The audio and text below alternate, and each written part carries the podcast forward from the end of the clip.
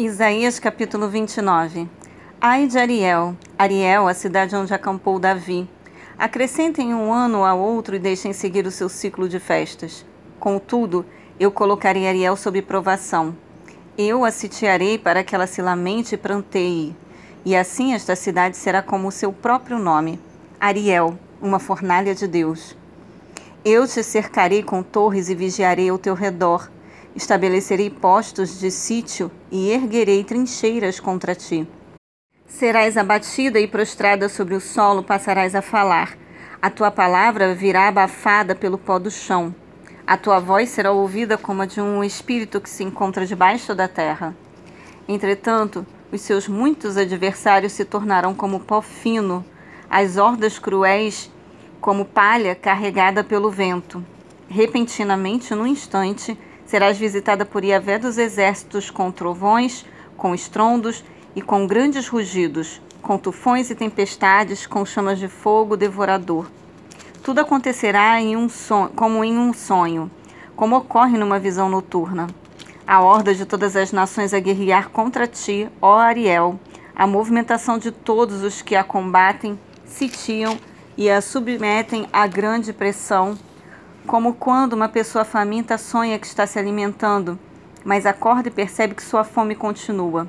Como quando um homem sedento sonha que está saciando sua sede, mas desperta ainda enfraquecido sem ter matado a sede. Assim sucederá com as hordas de todas as nações que batalham contra o Monte Sião. Sendo assim, enchei-vos de surpresa, ficai pasmos, Cegai-vos a vós mesmos e permaneceis sem enxergar. Embriagai-vos, mas não com vinho. Cambaleai, todavia, não por causa da bebida forte. Porquanto Yahvé derramou sobre vós um espírito de torpor, fechou-vos os olhos a vós que sois os profetas, cobriu-vos a cabeça, vós que sois videntes. Para vós toda visão não passa de palavras seladas num sefer, um livro. Ora, e se deres esse livro a alguém que saiba ler e lhe pedirem, lê isto, por favor. Ao que tal pessoa replicará: Impossível, pois este livro está lacrado. Ou ainda, se entregares este livro a uma pessoa que não sabe ler, suplicando-lhe: Lê isto, por favor. Mas a isto ela responderá: Sinto muito, não sei ler. Eis que assim declara o Eterno: visto que este povo se chega junto a mim apenas com palavras, sem atitude,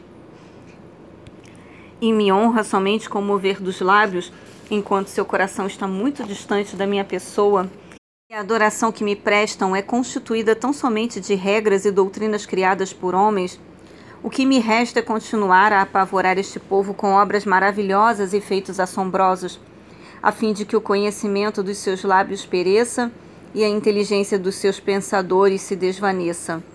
Ai daqueles que mergulham nas profundezas para esconder seus planos de Yahvé, que agem nas trevas e imaginam: quem há de ver-nos aqui? Quem ficará sabendo o que estamos fazendo? Oh, que perversão e presunção a vossa! Que é isso que pensas? Tratar o oleiro como argila? Porventura o objeto formado pode alegar aquele que o formou: ele não me fez? E o vaso poderá dizer ao auleiro: Ele nada entende do ofício? Porventura não será o Líbano logo transformado em campo fértil, e não se pensará que o campo fértil é uma floresta? Naquele dia, os surdos ouvirão as palavras do livro, e os olhos dos cegos, livres da escuridão e das trevas, tornarão a enxergar.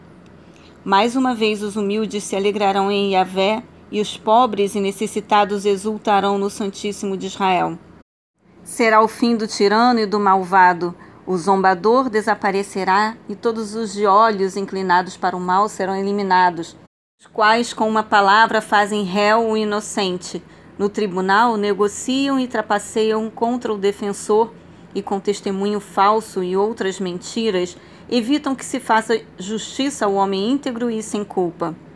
Por isso Yahvé que redimiu Abraão, diz a descendência de Jacó: Eis que Jacó não mais ficará envergonhado, nem sofrerá humilhação.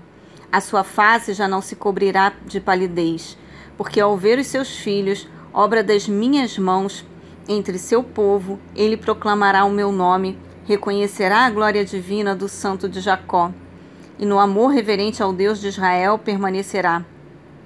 Os desorientados de espírito obterão sabedoria, e os queixosos e murmurantes aceitarão a instrução.